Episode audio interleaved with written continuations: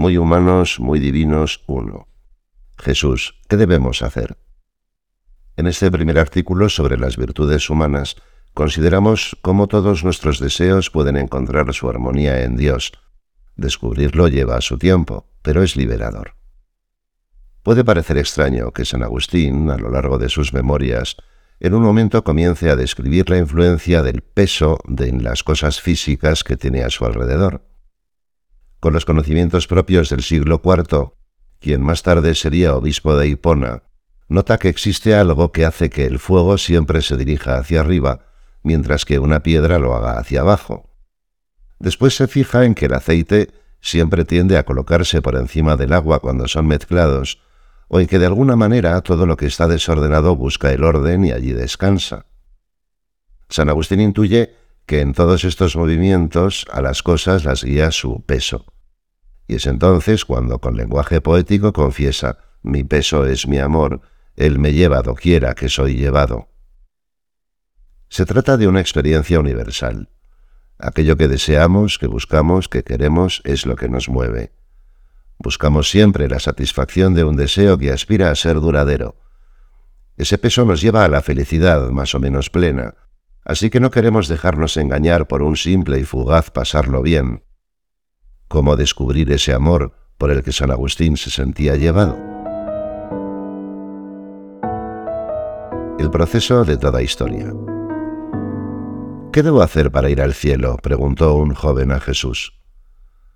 Se trata de un pasaje de la Escritura ante el cual guardamos un silencio expectante, porque plantea un interrogante que nos involucra a todos. ¿Qué responderá aquel que es Dios y hombre? Sin embargo, justo antes de su intervención, el joven había empleado una frase en la que el Señor detecta algo extraño. Se dirige a Jesús llamándolo Maestro bueno. La respuesta nos puede parecer un poco tajante, nadie es bueno sino uno solo, Dios. El Señor había percibido, no sabemos cómo, que ciertamente el joven buscaba algo más en su vida, pero que en realidad pensaba que eso se lo daría a un bien creado, algo que podía controlar, algo a lo que podía aferrarse aquí en la tierra. Por eso, aunque en la siguiente pregunta Jesús se asegura de que el joven se esfuerza por cumplir la ley de Dios, quiere ir más allá. Quiere que el joven rompa definitivamente con la secreta complacencia de este cumplimiento y con los ídolos de la prosperidad humana. Aún te falta una cosa. Vende todo lo que tienes y dáselo a los pobres, y tendrás un tesoro en los cielos. Luego, ven y sígueme. En esta escena observamos la llamada del Señor. Después intuimos la batalla interior del joven hasta concluir con su triste retiro. Jesús tal vez había soñado con un gran discípulo, pero el muchacho regresó a la comodidad de su casa, su riqueza y sus conocidos. Aquella felicidad grande anhelada por el joven no está inmediatamente al alcance de nuestra mano. No la podemos gestionar ni dominar. Solo la podemos recibir mediante el abandono en Dios.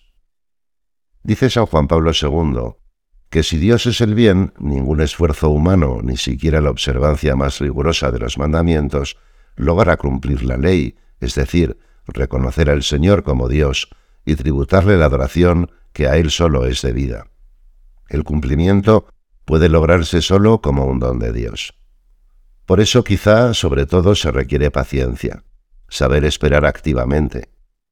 El amor del cristiano no es un fogonazo momentáneo, aunque también pueda existir, sino una historia de amor. Y todas las historias tienen su proceso. La gracia normalmente sigue sus horas y no gusta de violencias.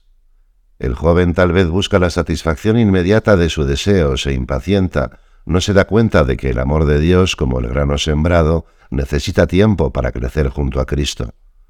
Sin embargo, vemos en el Evangelio cómo Jesús preparaba a los suyos gradualmente, sin prisas, pero también sin pausas. Desde la cárcel, San Juan Bautista, quizá algo impaciente, manda preguntar a Cristo por medio de sus discípulos, ¿Eres tú el que va a venir o esperamos a otro? A nosotros nos puede parecer a veces que Jesús no tiene la suficiente prisa y nos impacientamos por ser buenos de la noche a la mañana. Para formar un deseo firme. Sabemos que los discípulos, al igual que todos, necesitaban tiempo porque, como el joven rico, primero debían purificar las vanas imaginaciones que se habían forjado, la tentación del éxito, del prestigio, de la gloria humana, de la vida cómoda. Necesitaban comprender cosas importantes como el empeño por orar siempre y no desfallecer, o por aprender a perdonar setenta veces siete. Pero una vez que el Señor vio que los apóstoles ya tenían una mínima preparación, después de haber rezado toda la noche, les envió uno por uno. Eso no significa que el camino formativo de los discípulos ya hubiera acabado, ni mucho menos. San José María repetía muchas veces que la formación de un apóstol no termina nunca. Era evidente que en muchos la llamada de Dios no había penetrado con profundidad. Hubo quienes perdieron el interés por su doctrina, se echaron atrás y ya no andaban con él, o quienes abandonaron a Jesús incluso durante su prueba final. En definitiva, en unos y en otros, sus deseos todavía no eran firmes, estables, disciplinados. Poco a poco, con paciencia divina, Dios se acerca a nuestro corazón, nos llama, y nos envía a comunicar el Evangelio a todos los hombres y mujeres. Lo hace a través de los movimientos de meditación personal, de la adoración eucarística, de las oraciones vocales en las que tomamos las palabras que nos propone la Iglesia, y también por medio de la contemplación continua durante el día.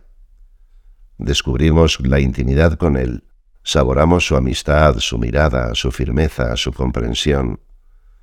Dios nos prepara también con las contradicciones, un proceso consciente y nada automático, con el que vamos poco a poco rompiendo nuestros ídolos pequeños y grandes, internos y externos, para hacer más espacio a Jesús en nuestra alma. Se acerca a nuestro corazón finalmente a través del trabajo continuo que llena nuestro día. Mi Padre no deja de trabajar y yo también trabajo. El mismo que ha puesto el deseo del bien en nuestro corazón, el peso que guiaba a San Agustín, será quien dará cumplimiento a ese anhelo. La armonía de los bienes.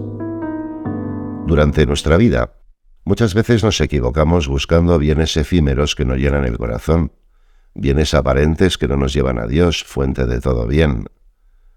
Al recordar la inquietud del joven rico sobre qué se debe hacer para alcanzar el cielo, San Juan Pablo II señala que sólo Dios puede responder a la pregunta sobre el bien porque Él es el bien. En efecto, interrogarse sobre el bien significa en último término dirigirse a Dios, que es plenitud de la bondad. Jesús muestra que la pregunta del joven es en realidad una pregunta religiosa, y que la bondad que atrae y al mismo tiempo vincula al hombre tiene su fuente en Dios, más aún es Dios mismo. Jesús, cuando no pocos le abandonaron, pregunta a los doce si también ellos se iban a ir. Pedro responde, Señor, ¿a quién iremos? Tú eres el santo de Dios. En aquella llamada de amor, ellos han descubierto el sentido último de su vida, el reino de Dios, la vida eterna, el cielo. Pedro ha descubierto lo que después diría Santa Teresa de Ávila, solo Dios basta. Ha encontrado el tesoro escondido. Entonces es cuando los demás deseos encuentran un lugar armónico, medido, razonable en su corazón. Entonces es cuando los bienes a los que miran esos deseos forman un conjunto ordenado. No tiene que huir de ellos, pero no lo dominan. Quien encuentra a Dios por encima de los demás bienes se siente ágil, desprendido, liberado para llevar la fuerza del Evangelio a todas las criaturas. Justamente la posibilidad de no hacerlo compone el claroscuro de la libertad humana. El Señor nos invita, nos impulsa porque nos ama entrañablemente a escoger el bien. San José María nos animaba a amar el mundo apasionadamente pero no porque el mundo creado sea un absoluto, sino porque es el primer don de Dios, la primera fuente de los deseos que surgen en el corazón humano. Sin embargo, esos deseos piden ser ensanchados por el amor que nos lleva a dar un sentido a todos nuestros quehaceres. Ese gran deseo divino da unidad a toda nuestra existencia, no elimina los deseos humanos, de compañía, de futuro, de proyectos, sino que los purifica y los congrega en una llamada a la intimidad con Dios.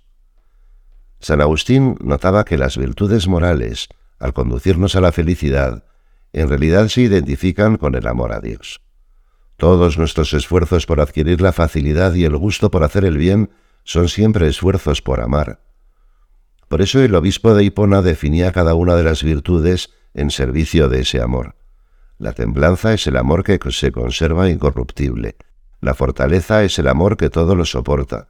La justicia es el amor que no se desvía, o la prudencia es el amor que discierne cómo querer más.